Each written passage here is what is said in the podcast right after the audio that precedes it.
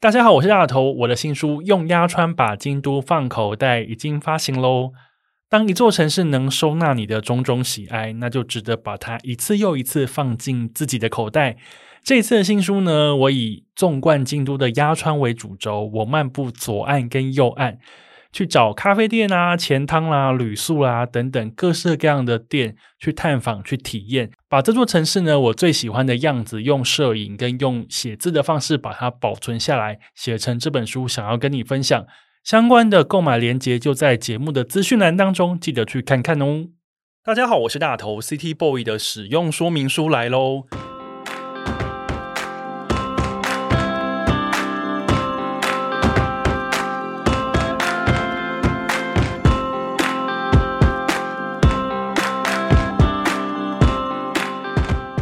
嗨，我是大头，欢迎收听 City Boy 的使用说明书。这是一个从 City Boy 角度出发的生活风格节目。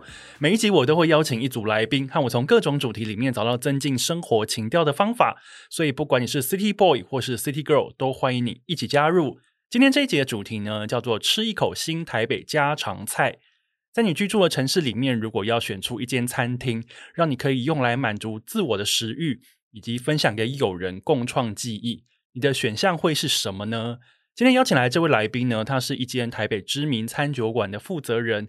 他的餐厅呢，以前超难定位，但据说现在很好定。然后他们呢推出的冠军薯条啦、咸水鸡沙拉以及凉面，包括我在内哦，都是许多人吃过一次就非常难以忘怀的美味。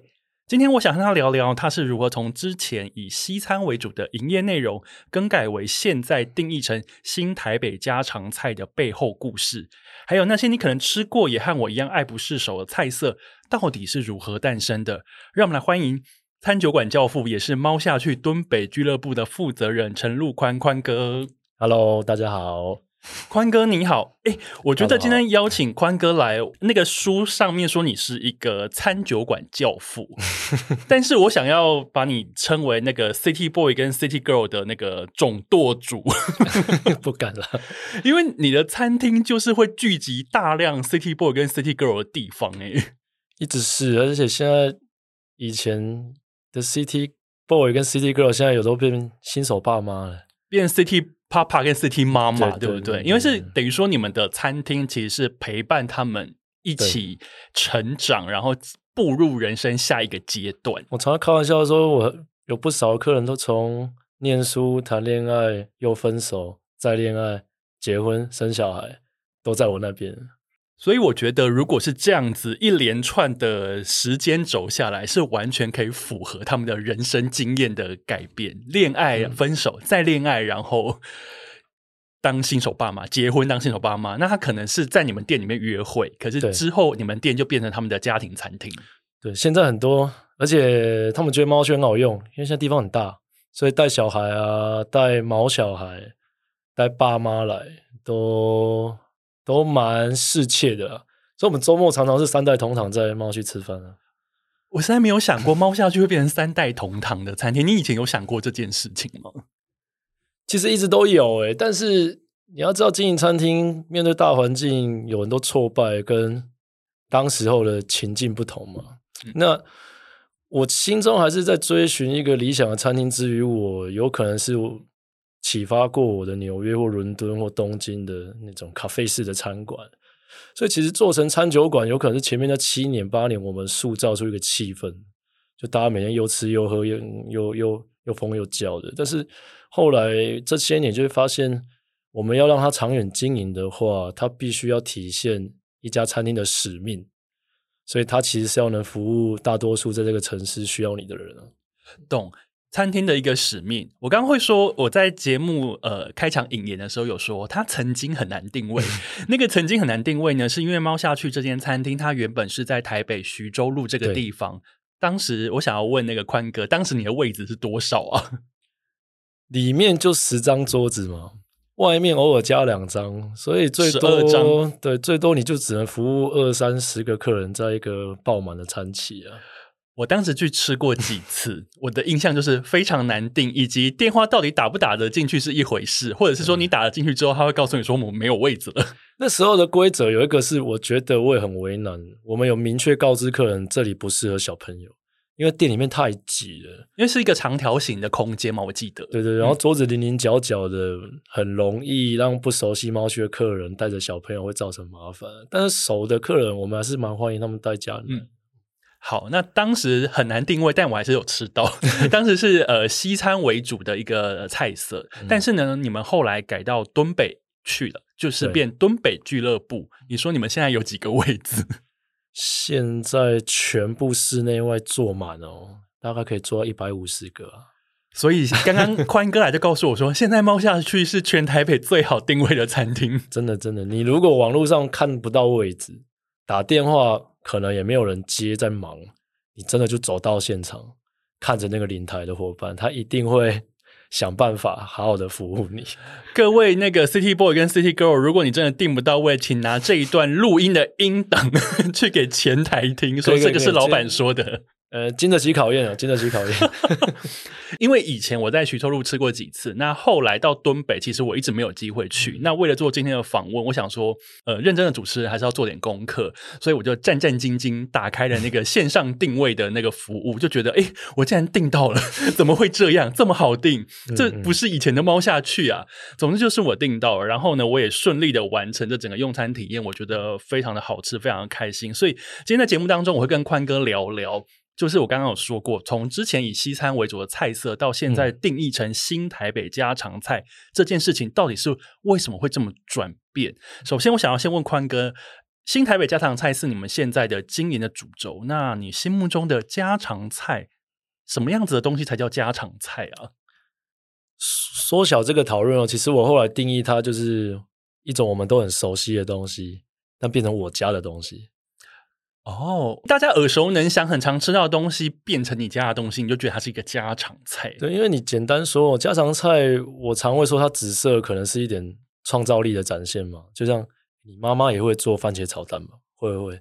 但我妈也会做，我妈就会偷加一点鸡粉哦，乱讲。嗯，就是我家会有个做法，那就是你们家的味道。你家有酸菜白肉锅，我家也有，嗯、但我家会放牡蛎，你家会放小螃蟹这种。所以你会发现，台湾的家庭里面很多后来变成所谓家常菜，可能就来自于家庭背景啊，嗯，跟经济条件。所以我后来觉得，如果我在家宴客的话，你会发现我们这一代的很常煮意大利面。我常常去索爱客家都会吃到意大利面，没有错。对，但他常常煮到，其实你就会发现，有段时间过后，就我们又不爱煮这个，就觉得这好像也不是真的，好像。我们会煮出来的东西，只是为了满足大家。那是洋人家会有的东西，不是我家 这样子。所以我后来就会觉得这件事情要反映我的出生背景。我想要探索，是我们真的爱吃跟每天会吃的东西。然后我在家可以做出来，尤其是在我的餐厅可以做给你吃。它就是全世界只有回到这里，你可能才吃得到的东西。我觉得那就是我们的新的台北风格的家常菜。但我觉得新台北家常菜这件事情，你还有强调台北这件事，嗯，很妙诶，因为呢，呃，我觉得在台湾呢、啊，如果大家要讨论美食的话，其实台北这两个字是不太会被拿出来的，对，就是在正面的评价的部分，不太会被用到台北，而且大家普罗大众的刻板印象，或者是说。起手式就是南部人来台北，觉得台北东西很难吃 的这件事，但是在你的餐厅里面，你却说是新台北家常菜，你反而很强调台北这件事。嗯，那到底是为什么？先讲，我是台南人，高雄长大的，所以南部我很熟，所以我是一个脱南的人。我不会讲北漂啦，我是离开南部到台北开始生活工作。脱南，脱南这个词好可爱，好。对，你后来就会发现，台北终究还是台湾文化的大熔炉。如果台湾要体现的是一个折中主义的大展现，跟我们穿衣服一样，跟我们讲话的方式一样，跟我们喜欢去的地方，所以几乎所有国际上的文化，跟我的年代，我们还有本省外省嘛？那现在有南北问题，是你在台北吃饭，就会发现它几乎捏合了所有东西方。历史背景的元素，然后这个论述很有趣，就什么都有，然后会把它们融在一起。对，对，然后你会发现台北的烹饪上，终究还是台湾最有开创力的一个城市，因为它的国际观可能好一点。但这个想法是我在纽约最后一个晚上想到的。我就去了一个我很喜欢的韩裔的民厨的餐厅，那个民厨叫 David Chen，在 Netflix 有些节目，他就有一个服务生，一个 Korean 就问我说：“我的 original 是哪里？”我第一下是不知道为什么小时候习惯就是说我是 Chinese，但我后来说不不不，我是台湾 ese。然后他说他知道不同的地方是什么，然后那个当下我就在想，对呢，台湾味这个事情是江正成在谈的，呃，格局比较高，我们为什么一直都不能只来谈台北就好了？哦，就跟有时候大家在讲一些料理或者在讲一些特殊的文化的时候，我们就会说，哦，这个很东京，这是纽约文化，这是，这是伦敦那边来的。你不会说这个就是很美国，你会讲到这个是纽约的餐厅，这是纽约派的厨师，这是东岸的人。哎哎，你这样讲的确，因为我们在讲，其实我们听到这些纽约、东京、伦敦什么的，其实我们都非常的觉得，啊，这是很习以为常啊。嗯，但是在台湾，大家就会讲台湾，或者是讲台南，不会讲台北。对，台南又因为我是台南人，这台南这几年，我们就觉得好像过，它有一点过度被描述了。其实原本旧的东西会被。一直找文化去附加给他，是，我我就觉得是，但是台北其实应该是在吃的文化里面，当然，我觉得台北要找到好吃的小吃，你就要有难度，真的有有对不对？但是，是有难度的，没那么方便，是，但是不能把这件事情就想到台北东西都不好吃，我们不能不能这样滑坡。对，所以我就觉得猫下去那时候，当然因为我从一个二十平、十七平的店转到一个一百多平的店，我们都有经营上很多挫败感。那个挫败感来自于我同一道菜哦，从小店做到大间店的时候，第一年客人就会说：“哎，你你东西不对，你你换了，你调味不一样，真的都是一模一样的，我没有必要去。”做跟动，你知道吗？可是那客人为什么会有这样觉得？是觉得气氛吗？还是怎么吃的、呃、场景不一样？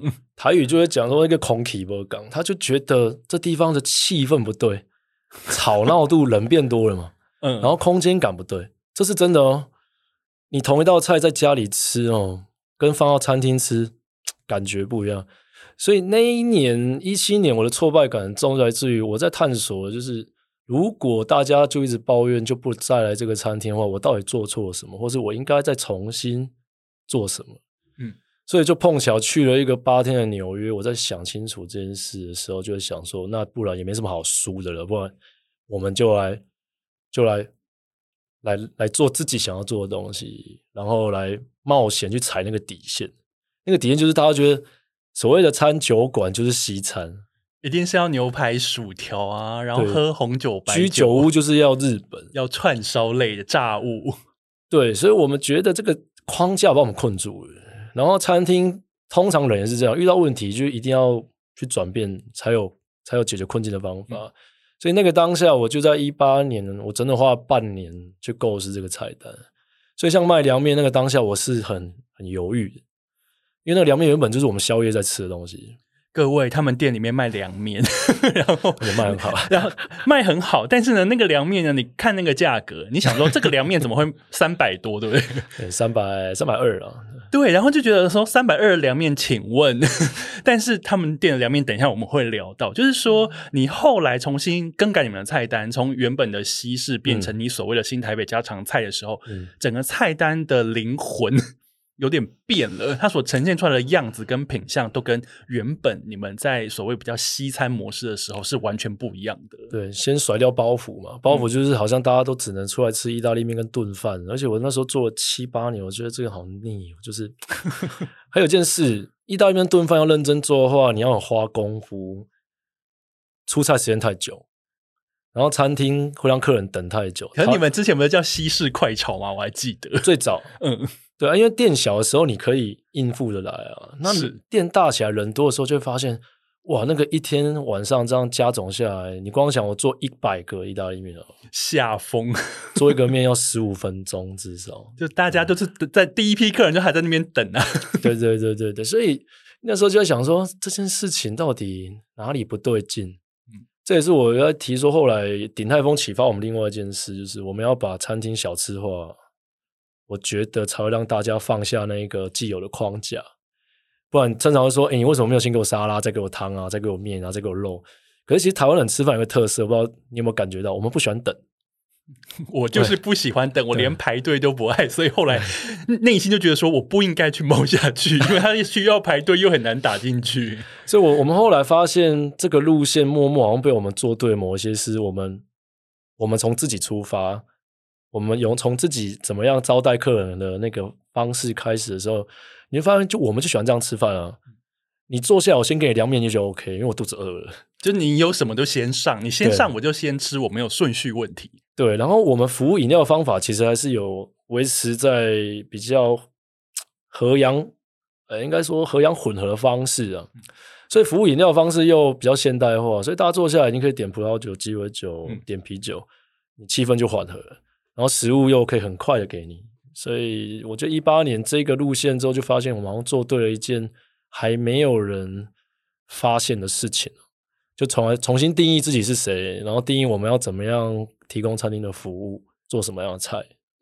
而且还有一件事情，就是刚刚宽哥，其实你有二度提到，就是说你去纽约那一趟，让你想了非常多的事情，那也是扭转你从西餐做到新台北家常菜的这个部分。嗯、那那个扭转是我记得你好像有提到，就是说你当时是因为觉得说，哎，以后如果我们要走出国际的时候，我们是要拿牛排跟人家比吗？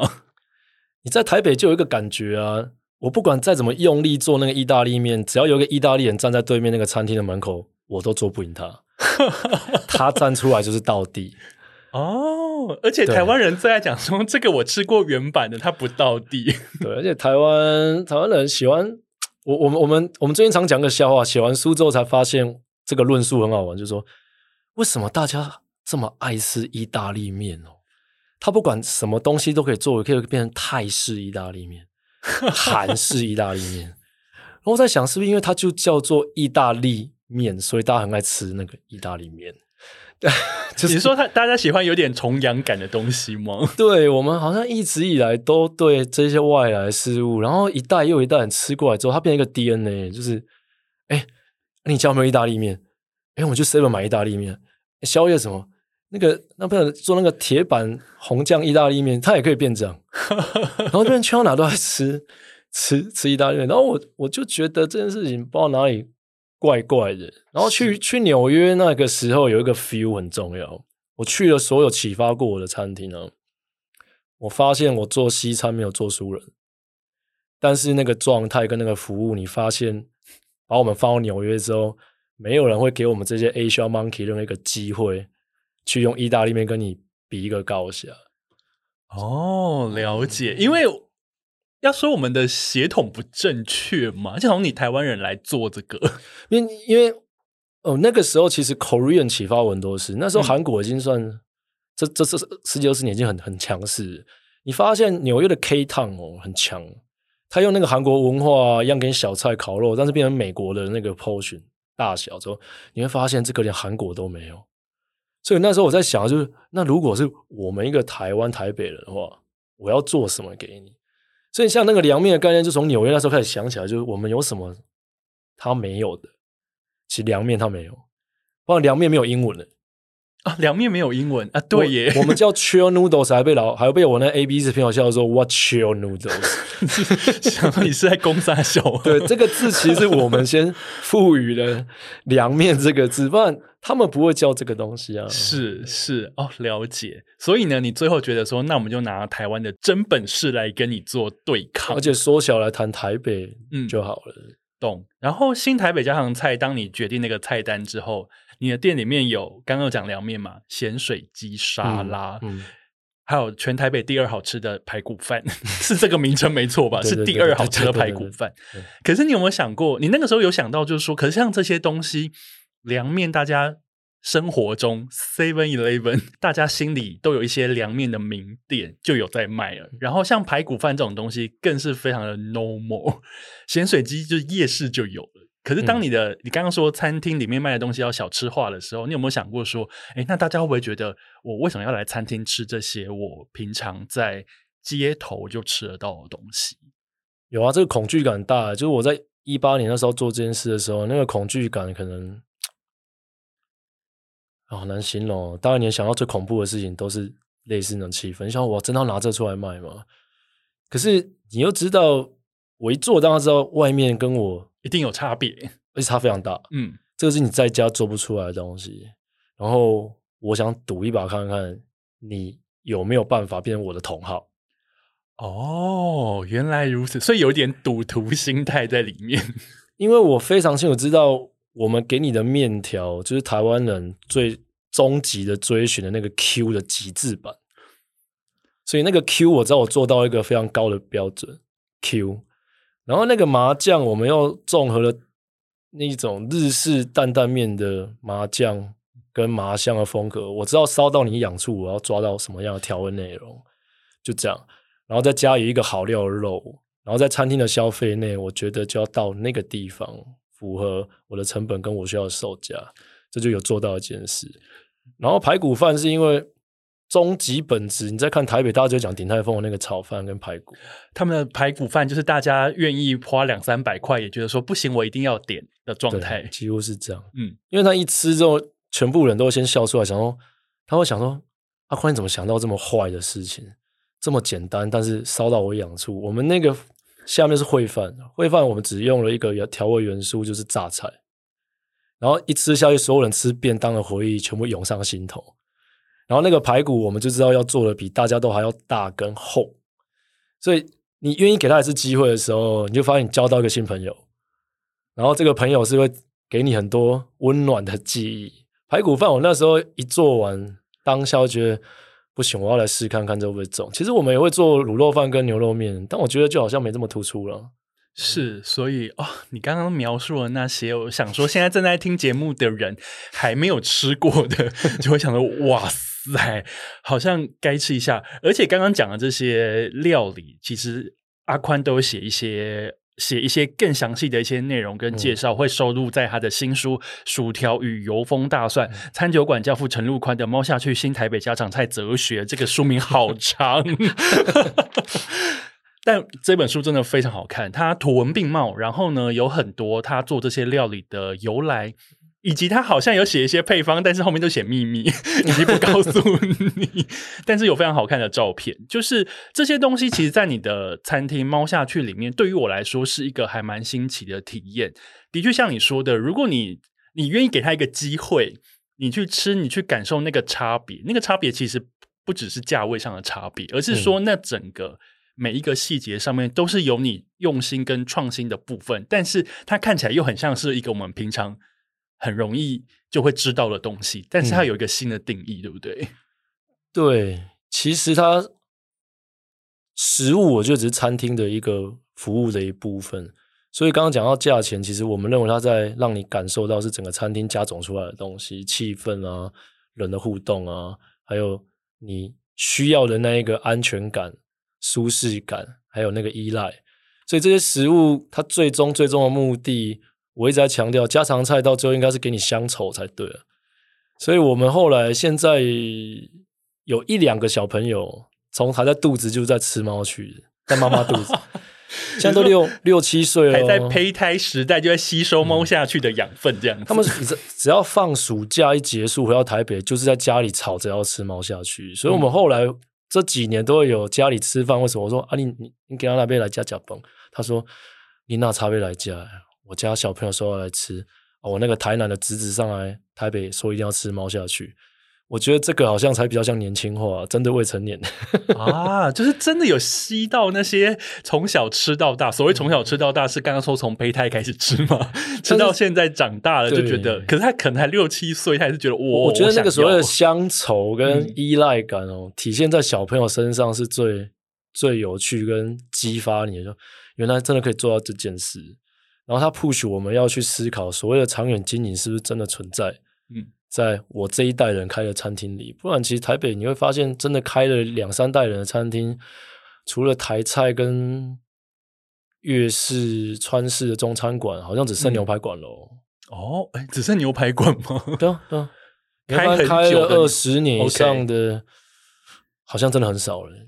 懂，所以等于说，你想要也是从你现在开始，在建立一些小客人们的味觉的，他们能探究 好东西，吃到觉得哎，这个东西不错，而且可以成为长大我离开家之后会想念的东西。就他会从吃跟喝去找到很很很有一个舒适的归属感啊。我们好像都会这样嘛。我们喜欢去的餐厅、嗯、小吃店或零食啊，是我觉得大多数都是这样的元素在加总的。嗯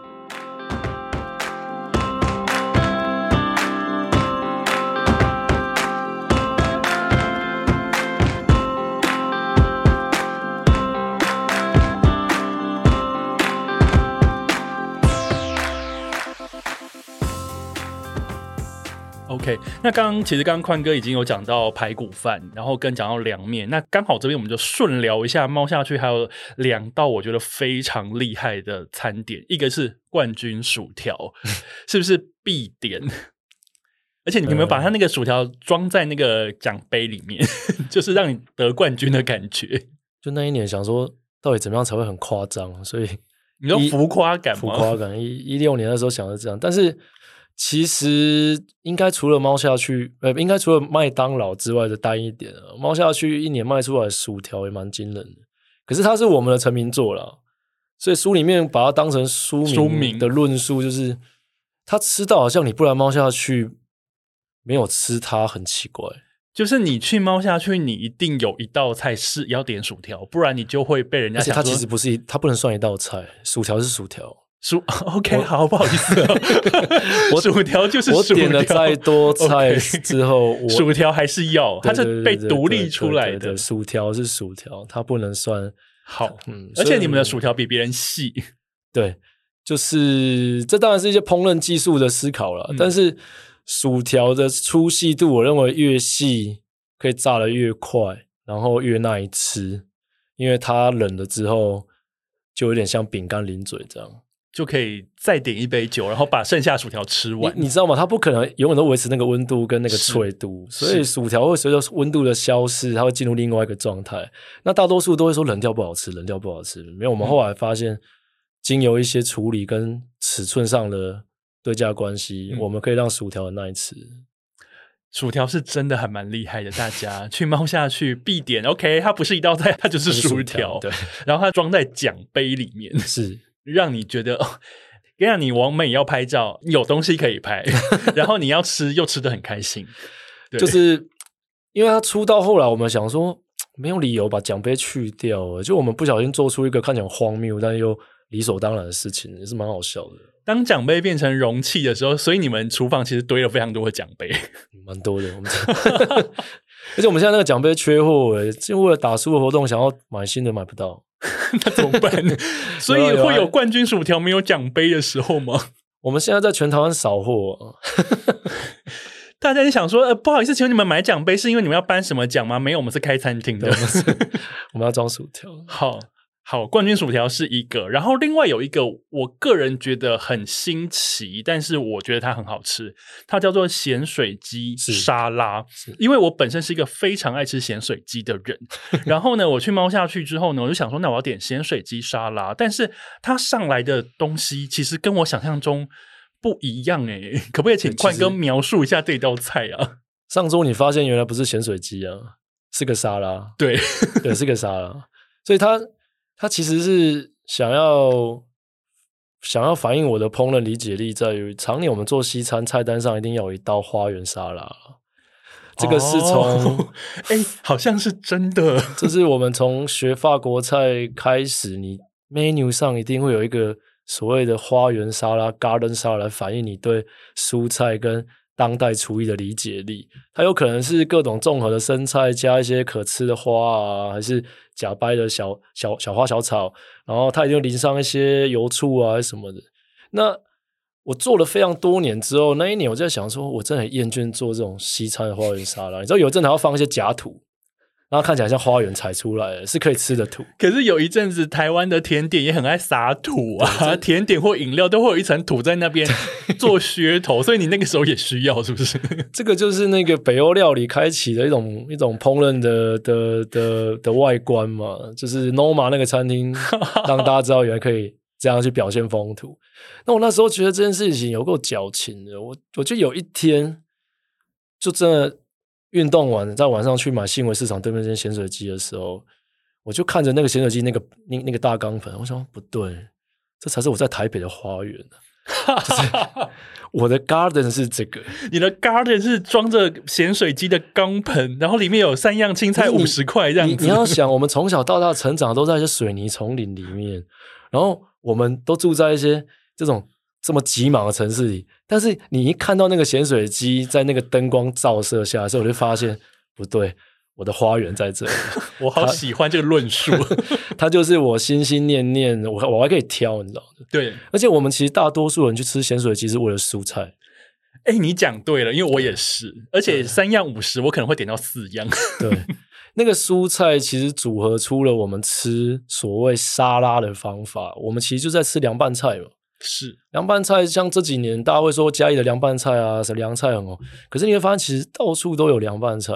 我后来的论述就是把潜水鸡沙拉的意象转回来做我的花园沙拉，所以它里面其实穿插了很多凉拌菜的技巧。所以我们里面很多蔬菜是要经过浓盐水去汆烫，再冰镇，然后有新鲜的生菜叶，包括我们把芝麻叶当调味的蔬菜叶来用。所以那个沙拉里面有反映了我对酸甜咸苦鲜的运用。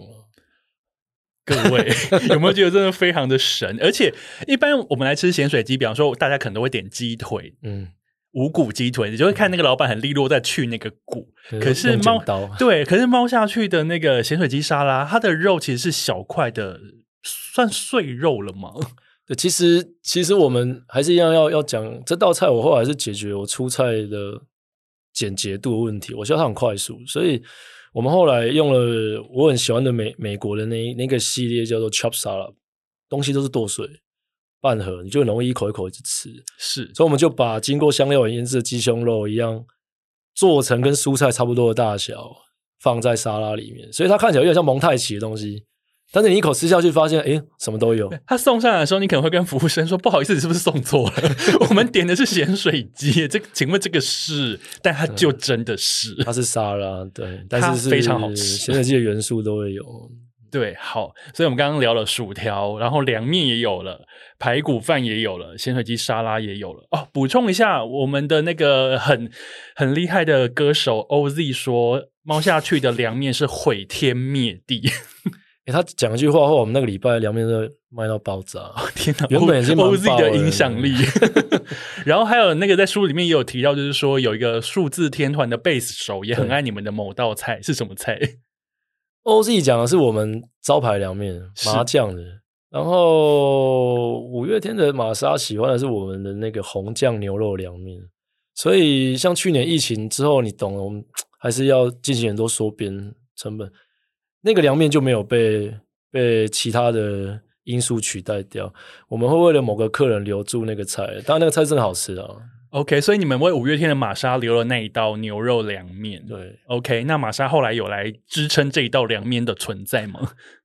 呃，他是我。很常来的常客，好，OK，没有问题。不巡回的时候，其实都会到猫下去了。那舞迷们记得也去猫下去吃那个玛莎一样的凉面。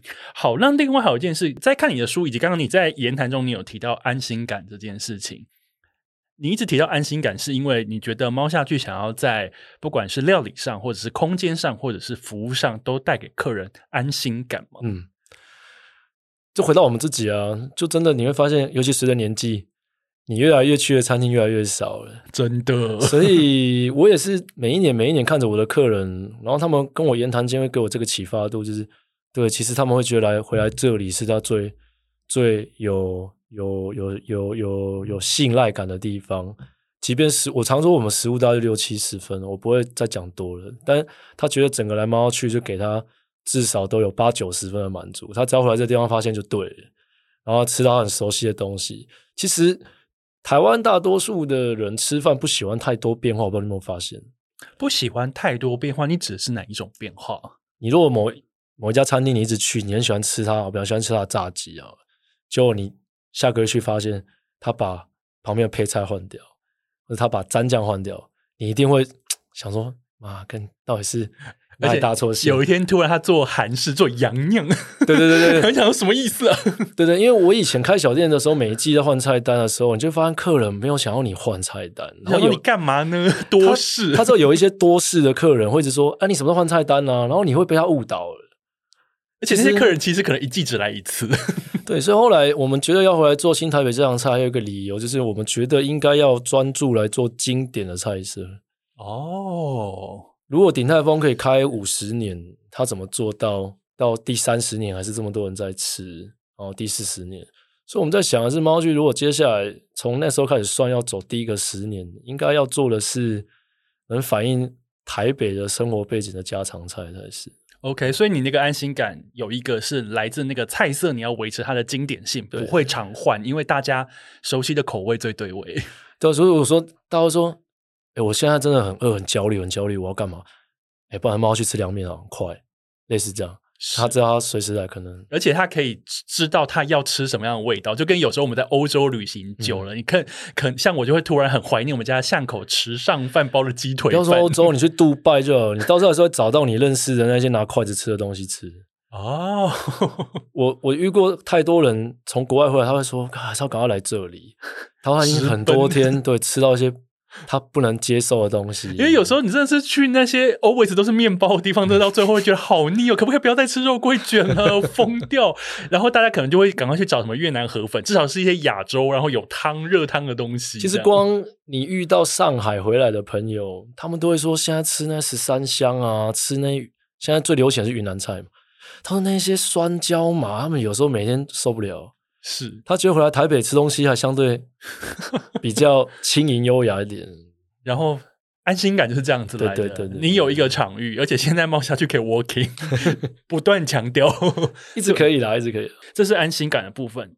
可是你在书里面其实你有提到，就是说当时有遇到一些经营上面的瓶颈，嗯、你也是去会去思考说，哎，那接下来该怎么办？嗯，可是，在我们外人看来，想说你们就是那个门庭若市啊，就是会一直都有客人来，怎么会？有遇到所谓的瓶颈这件事情，有啊。其实我们在一七年就感觉到老客人不停不停在流失，抱怨很多，从鸡尾酒到食物都会抱怨。刚刚有讲嘛，然后你会发现，呃，工作的人可能也找不到新鲜感。工作的人，你是说在里面的员工？对，因为你会发现，你每一天除了忙之外，好像不知道为何而战的时候很多。所以那个困境，它会带来数字的不漂亮吗？我们就在想的就是你到底还剩什么，还有一点火种可以烧。所以食物的转型是这样，鸡尾酒的转型是这样。所以书的后半段在讲我们为什么被称作餐酒馆的的的的开头，也是我们我们卖酒的方法很很不一样。我们最不怕的就是让你喝，喝到你会出到处去讲。不怕让你喝是什么样子的一个状况，会描述一下。所以那那时候我们想出很多真的很实际上的花招。所以我我讲花招之后，不是正在办活动，欸，那个活动是反映回馈给客人的方式。我们就是有一个葡萄酒的促销方案，就是你今天这一桌只要有寿星，这个月寿星是就不限次数，不限坪数，你这个月只要回来，这一桌有这个寿有那个有一个寿星，葡萄酒开瓶都是五折。哎，等下这样子不会倒吗？那么便宜哦！葡葡萄酒你放在那里，没有人喝，完全没有用。你要让他喝，而且人喝酒是这样，我们应该都有一些经验。一开始说啊，不要喝，不要喝，不要喝。后来再来喝之后，再开就喝不停。OK，好，对。然后他他决定了两件事情，就是客人一很开心，二是他突然找到使用猫下去的另外一种理由了。对，这个就是我们其中一个卖葡萄酒的方法。然后葡萄酒，我们从小店就是有一种特色，我们都倒超大杯。我觉得这超赞的，因为我去过一些餐酒馆，那个白酒上来，我想说这个店员有偷喝吗？怎么这么少啊？我们大概都会倒到客人会想说，现在是你刚刚有手滑吗？还是 你刚刚有眼雾吗？对，尤其我们如果你续点一杯的话，我们会几乎倒到可以丢金鱼在里面。哇塞！所以我后来有些客人不敢点单杯，他说：“别问你，我开一瓶比较方便，反正开一瓶也蛮……喝完就喝完了。”对，因为点单杯，他们后来都会在隔天，可能有朋友说：“我昨天猫去不小心喝超醉，因为酒真的太大杯。”而且因为你倒了那么多，他们就是会喝完嘛。我我讲个笑话，上个月有有一个乐团叫旺福的鼓手肚皮的老婆都是我们常客，嗯，然后他那一天真的非常疲累，他带小孩一打一，他真的妈妈已经 exhausting，已经快快挂，然后叫妈妈去。礼拜六中午吧，坐下来说：“我一定要来这里，先来个白酒，先来个白酒。”结果我们的人就看到他这么需要白酒，你讲了三次，就我们就把他整杯倒超满。他后来拍照上传，他说就是要这种地方给地方的妈妈 最适切的疗愈。OK，好，喜欢喝酒的人猫下去真的是一个你的好。但我们卖最多的是鸡尾酒，没有错了。是因为鸡尾酒现在我们常开玩笑讲，喝死人不偿命的。大家最爱点的鸡尾酒，你知道是什么吗？请说。长岛冰茶。那不是酒精浓度很浓吗？对，猫酒长岛冰茶基本上就是，通常我们就说你是一杯起两杯下，所以你只要喝过一次，你就知道来猫下去真的有那种，我觉得那个不是 C 不不是 CP 值，是很有效诶。对，就是想买醉的人，你真的会醉哦，这样子吗？所以它是连带的，你懂？就是说我随着时间往后开始一直推演的话，我酒喝越多，我食物就会吃越多。哦，了解。所以这个其实也是算你们经营模式的一种特色，因为在你们经营起来，你们的心得会觉得说，哎，这样子可以提升营业额。所以，所以在我们内部手册里面，猫下去的信仰一直是服务热情跟创造力的。然后我刚刚讲的卖酒的方法，就这两个东西的加总，就是你要想一些梗跟点子，但是你要有服务客人的动力，所以它就会有一个火花烧起来。讲到服务这件事情啊，你之前在一个访问里面有讲过，说所有的规则那么多，眉眉嘎嘎很多，都是因为为了提供好的服务，所以才有这些规则。那这些规则其实有时候也会不会也成为就是别人有时候会误解猫下去的一个原因？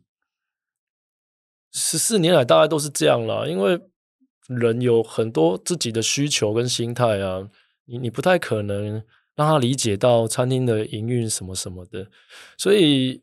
我们通常会跟客人引导去他想要时间，我可以吃很久吗？我很多人，那我就会订晚一点。但是前面的时段可能就是一个半小时留给其他人，因为追根究底，餐厅的量体大或小会决定他有没有办法活活过去嘛。那还有员工啊、生计问题，所以像这些规则，我们要取得是平衡点了。所以限制归限制，我们还是会有一些弹性的空间。但你有时候很难让客人跟你感同身受。因为 因为客人就会觉得我花钱是大爷，对，通常我觉得这跟交朋友很像。你一家餐厅，如果你去了真的不开心，你大家就跟他这辈子无缘，就是就那一次，我一次消费就好，我之后可能不会再来了这样子。对，那我们在抓了大概可能，我觉得七成的客人可能就慢慢去，OK，两成的人觉得普普，一成的人不喜欢，那至少七成的人都会持续再回来。嗯，也愿意再给你机会，那这样的使用率可能就 OK。可是你很难让大家都喜欢你是真的。我觉得在这个时代，其实不要说餐厅啊，你连你连这个节目，有时候你也没办法让所有人都满意。是，就每个人的呃获得情报的管道不一样，或者说他当时听的心情不太一样，取决于他到底要怎么接受这些事情。那当然，如果你刚好。打中了他某个心灵深处，他就觉得说：“哦，这个节目好棒，或这道菜好好吃，这间餐厅好棒。”那他可能可以成为熟客。嗯、但是如果刚好他听到一些，我就好像没有很喜欢这个话题，我没有很喜欢这个来宾，或者是说他刚好在冒下去吃到一道他我他觉得个人口味觉得还好的菜，嗯，然后他就觉得说：“嗯，这个 CP 值不高，就是会很容易这样子。”所以我觉得我还蛮接受，就是不可能有人百分之百会喜欢你。但现在有一个很 tricky 的地方哦，是大家去一个餐厅都会看 IG 点菜，或是看那个 YouTuber 介绍什么啊？对，所以他大多数都会点一些很安全的菜。哦，哎，可是其实我觉得安全没不好。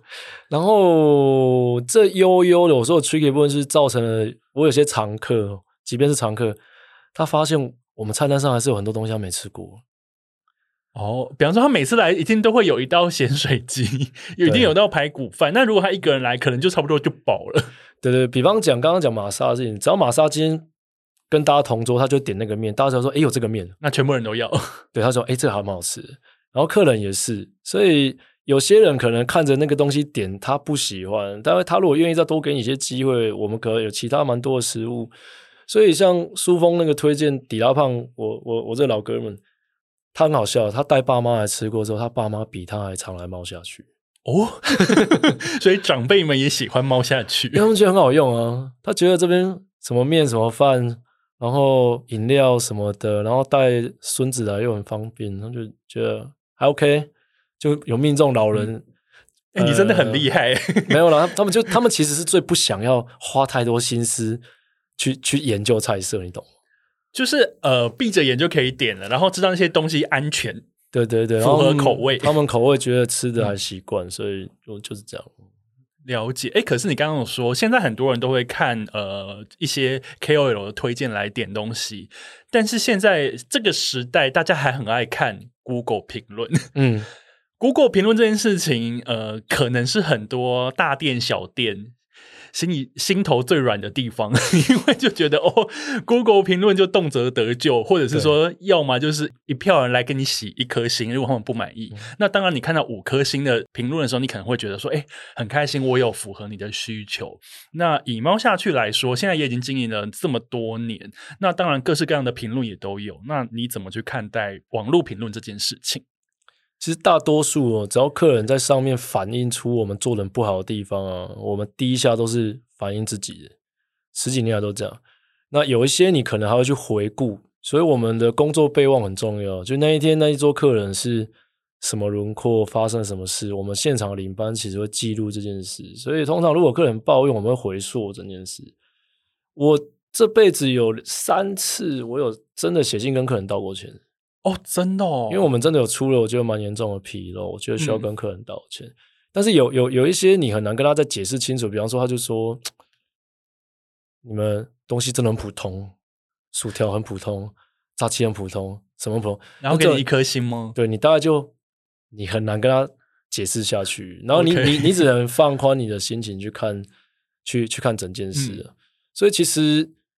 客人不会清楚知道我们我们为什么工作有时候会不好做，就我们对内的要求从来没有低过。嗯、然后猫去有个特色，你在现场，你只要开口问，或是你有什么需求，你开口讲，我们也大多数都会像老派的饭店那样会满足你，或是为你去想办法。因为可能那个食物当下你看不到你需要的，所以比方猫去，你如果要白饭有，哦，这是秘藏菜单，是不是？没有没有。会给你，OK，好，可能会直接给你。然后，比方今天你有饮食的需求，或小朋友或干嘛，怎么，我们都会想办法去去满足你。嗯，对，因为我们会理解到，你可能坐下来这个食物饮料，你当下 有些，比方我们这桌四个人，就只有你很不开心，但我们不能让你不开心。对，我们会想办法让服务至少还能米平，然后觉得食物普通啊，哦饮料还好的这这这这件事，所以。嗯反而爱喝酒的客人，我们比较容易米平他的某一些情绪低落的时候，就给他酒这样子吗？对，所以在猫秀我们常讲，你不要太软土生绝，就是说，你如果一直叫我们招待哦，你一定会到最后喝不完兜着走，就是真的给你太多。对，我们很多寿星说有没有请喝下？说有有，就后来发现端上来是六十个下，常客啦，哪常客，OK，常客会好。所以对你们对 Google 评论，就是你们会认真看待，会。然后会去理解到底发生什么事情，但是你刚刚有说过，就是如果该道歉是你们的错，其实你们也会很乐意去解释这件事情。嗯，对，如果它是一个可理解的状态，嗯，对，有有有些事情是无法理解，对，也我也会常遇到一些无法理解的留言，你想说什么意思？而且我们是没有办法回的。如果如果 Apple Podcast 的留言是没办法回的，然后大家越知道你没办法回，他们就会越会来逼你。然后想说什么意思？我没办法回。对，这其实我们都会在当天的服务最后就一定跟客人有延续的互动啊。以防大家今天真的哎，好像你们今天饭好像不咸哦，这种嗯，然后饭不咸，搞不好给你一颗星。他们什么都可以给一颗星啊。但，当下我们会补救。其实我们有时候忙起来上菜还是会有时候会落，有有时候落落拍。落拍如果客人真的开始反应的时候，我们通常招待的权限也蛮大的。是对，所以我们处理客人的 一些抱怨的手法还蛮多的。了解，哎，感觉非常有心得，我觉得 很开久了啊。那另外一个网络上很常看到评论是，老板看起来好像很凶，这个这个这个不公正啊！因为我我这几年我大多数时候会在办公室，就老板不会出来凶别人，不会凶到给你看。对，你不太遇到我了，OK，已经不会了。那你会看到我在餐厅里面走动，哦.跟伙伴讨论事情，但我不太会去一线服务客人。各位，那个是江湖传言，是一已经是台北都市传说了。小店的时候就是你没有办法，你每天就遇到我，我一定站在那里啊。你在你会在那边接电话吧？我记得，对，对不对？我会接电话，我会服务你。好，好啊，这老板真的是好辛苦哦。还有这种都市传说在台北里面流传，就是猫下去等于老板可能很凶这样子。对，这个已经蛮算蛮久远的，应该很应该很常听到吧？之前对，以前大家都会说老板很凶啊，老板任性啊，老板有个性。其实，其实你会发现。他有个个性的餐厅不一定能开得很久啊。如果真的太凶，是不是？对，OK。就是像预约困难的店，我们常常想说预约困难，那到底怎么样让很多客人去去使用你？哦。然后如果你一直拒客于门外，这不是我们的待客之道吗？当然，你知道有时候你被评论那个当下发生什么事，大陆人不知道。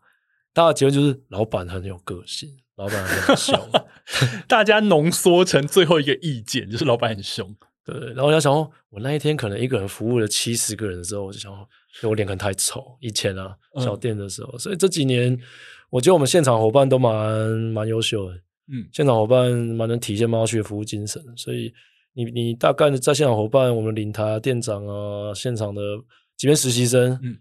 大多数我们收到 feedback 都是还还不错了，这个我我我我还蛮我觉得友善又热情啦，其实，但我觉得客人这个部分啊，应该也，我个人是觉得不全然是店家的部分。我说客人有时候你的需求就是 你得自己先提出来，因为毕竟服务你的人他没不会读心，他不知道你现在缺什么，或者是他不知道你的口味真的是辣了一些什么。其实疫情。之后啊，我们更珍惜客人愿意到你餐厅的的这个这个气氛的状态。但你有时候收到一些评论，就是每个餐厅都有过的，就是服务生脸太臭。可是你知道他讲什么状态吗？因为你戴口罩，他只能看到你的眼睛。就是服务生的眼睛不会笑啊，大家。他就是说服务冷淡，嗯，服务生很凶，这样也是一颗星。然后那天对那天值班的是一个化大浓妆的妹妹，我就化一个大浓妆。然后我想说。客人是觉得你的浓妆太 太锐利吗？还是太冰冷？真的，而且我跟同行聊起来，每一家都有，每一家都有被留过服务生太冷漠，所以那个是一个一星的起手式，这就是。这几年这个评论呢还蛮常见的，okay, 就因为你戴口罩去服务客人，我们有时候蛮为难的。但是有时候你不戴口罩，大家又会说这间餐厅不卫生，因为他们没有戴口罩。之前啊，之前 我觉得政府有规定的就要戴，但现在就大家选选择性的嘛。是，但是戴口罩这件事情我们也就很困扰。就其实我在笑啊，我有在笑，笑得很灿烂，但是你就是真的看不到，对，因为我眼睛小，你发现我没在笑。好啦，我觉得这件事情真的就是，不管是老板，不管是服务你的人，或是客人，大家互相啦，好不好？我觉得如果你能提出需求，我相信餐厅一定会尽可能的满足你的需求。就算不行，他可能也给可以给你一些理由，或是给你一些可以转折替换的方式。嗯，我觉得真的不要什么事情都拿一星来处理这件事情，因为我真的觉得一星的这种匿名评论真的是，我个人是觉得太烦了。对。就其实我们也会很受挫了，每一家餐厅啊，不是说我们，大家都很都。是啊，是啊，不然你就去一些那种很有个性的咖啡店跟拉面店啊，看你爱怎么留。有时候老板还会跟你吵架呢。我也很爱在 Google 评论上面看人家吵架，就想说，我每要搜寻一间没有去过的店，我都会从一星开始看，因为我就从一星开始看，比较能体现这间餐厅到底发生什么事情。有时候你就会发现，就是真的是客人无理取闹。但有时候你就会发现，哇，这间餐厅的老板就是战力真是有够强。这个话题我不知道不能聊太久，有点头皮发麻。就是你在想到那个画面长什么样子，头皮发麻。真的好。然后最后啊，因为我们前面聊了那么多，不管是你的菜色，或是你的经营理念，或者是你们的服务等等，那我觉得，毕竟我的节目就是一个 City Boy 跟 City Girl 群聚的一个地方。如果他们没有去过猫下去，但是现在他们起心动念想说。嗯哦，既然如果可以感受到这么好的服务以及这么吸引人的菜色的话，那么也想去体验看看。那我想请问宽哥，初心者你怎么推荐他们去体验猫下去？我觉得猫下去现在有一个服务，大部分是我们周末是开整天的，就早上十一点到晚上十二点，周间只有开晚上。所以你周间下班晚，如果赶着要去吃一个饭，有可能仓促。那如果你不介意吃晚晚餐的话，那个气氛就很 chill。晚晚餐大概是几点开始？就是八点多，差不多八九点，因为我们公餐公到十一点，开到十二点嘛。那周末呢，你其实随时想到白天任何时段，你都可以去坐下来，也不用喝酒。我们有很好喝的珍珠奶茶、蛋蜜汁、奶昔。然后你如果当时候心情想吃面，就点面；想吃饭就点饭。但我们有很好吃的三明治跟汉堡，甚至我们有做甜的披萨，然后沙拉跟凉拌菜不会少。其实我们都圆形蔬菜，所以它等于提供了你所有不知道该怎么办的时候的吃喝解答。就是我提供给你的产品线蛮多的，所以你第一次去的话，其实你就真的大家问服务你的人说：“哎，我第一次来，你觉得我要吃什么？”然后，包含如果你是寿星的话，就更该去猫下去。请问寿星有什么优惠呢？你不喝酒没关系哦，但你同桌只要有人可以喝葡萄酒，就是开瓶五折。小朋友生日，妈妈也五折。所以这个优惠对，所以小朋友生日，妈妈可以去酗 酒。小。你看生日最辛苦的是妈妈嘛，所以那时候我就说小朋友生日要给妈妈五折，所以这个服务现在哦，我觉得好贴心，好赞哦。对，而且你知道那个台湾每一年的九月开始是生日的大月吗？哦，真的吗？九月、十月都是生日的旺季 啊！居然有这件事情，我不知道哎。因为台湾人喜欢在年前结婚啊，哦、年后生小孩，就算一算，年前结婚之后九月，你看啊，那这样时间算算差不多。讲一个笑话，处女座跟天秤座的人很多嘛，所以常会说那个渣男是天秤座，那其实是几率问题，就是很常 遇到天秤座，就是所以我们在九月、十月的时候感觉就很深，你知道那个大家每个每个礼拜、每一周都会有那个一直有人说，哎、欸，我的那个生日我们要来，哎呀，生日我们要来，因为大家会轮流生日，对对对，然后生日只要有一个人生，他就哎约猫下去，赶快。你优惠就在这我，我喝酒，你喝珍珠奶茶没关系。然后整桌下来，你就发现大家就有使用它的趣味跟理由，这样也蛮好。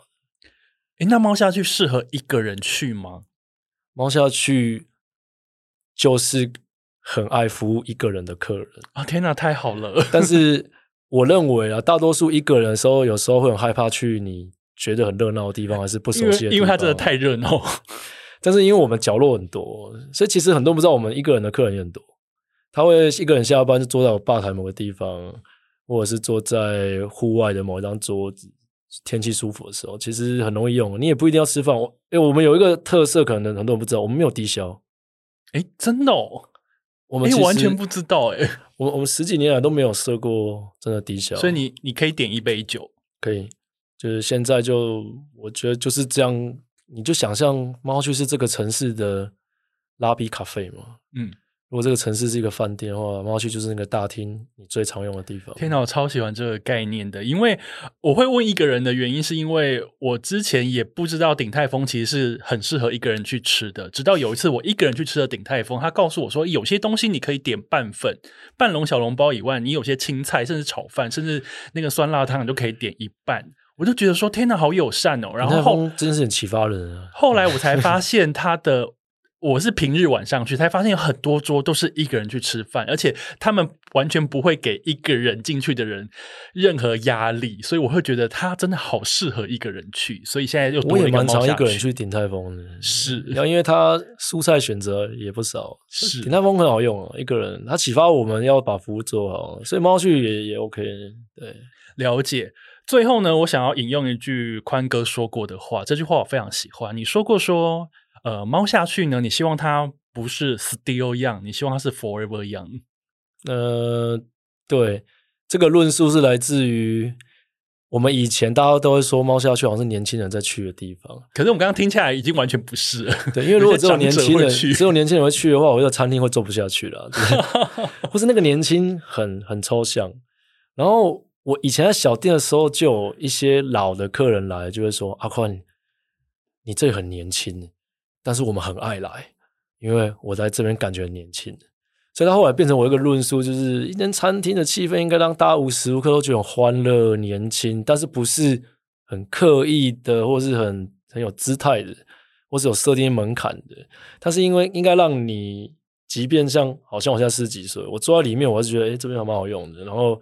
有人有人可以看，也可以被人看，对。然后真正的二十几岁的年轻人来也使用的蛮棒的，然后我们在里面也各得其所的。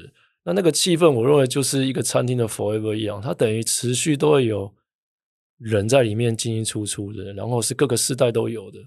然后还有一个特质是，我觉得猫下去一直以来啊，工作的呢状态都维持的心态都蛮年轻的，所以那个发自内心的 forever young，是我觉得是一个长远经营的必要的目标。了解这句话，就是大家可以细细的去回味一下。当然，如果你对宽哥在聊这一系列他的经营理念，或者是说菜色背后的故事，以及各种内心的转折，以及各式各样关于冒下去相关的故事，请务必读一下这个《薯条与油封大蒜》。餐酒馆教父陈陆宽的《猫下去新台北家常菜哲学》，我觉得这个名字真的好长，但我觉得他完整的讲完这本书你要讲的东西。嗯，但书名其实其实我们就是叫薯条油封大蒜，就我们那个菜名是它就是书名。OK，看完这本书，起身前往猫下去，去感受它的服务，它的新台北家常菜。当然，你也可以在台北找到一个你随时想吃东西。都可以去吃，而且可以成为你新的乡愁的地方。今天谢谢宽哥，谢谢谢谢大头，谢谢，下次见。拜拜。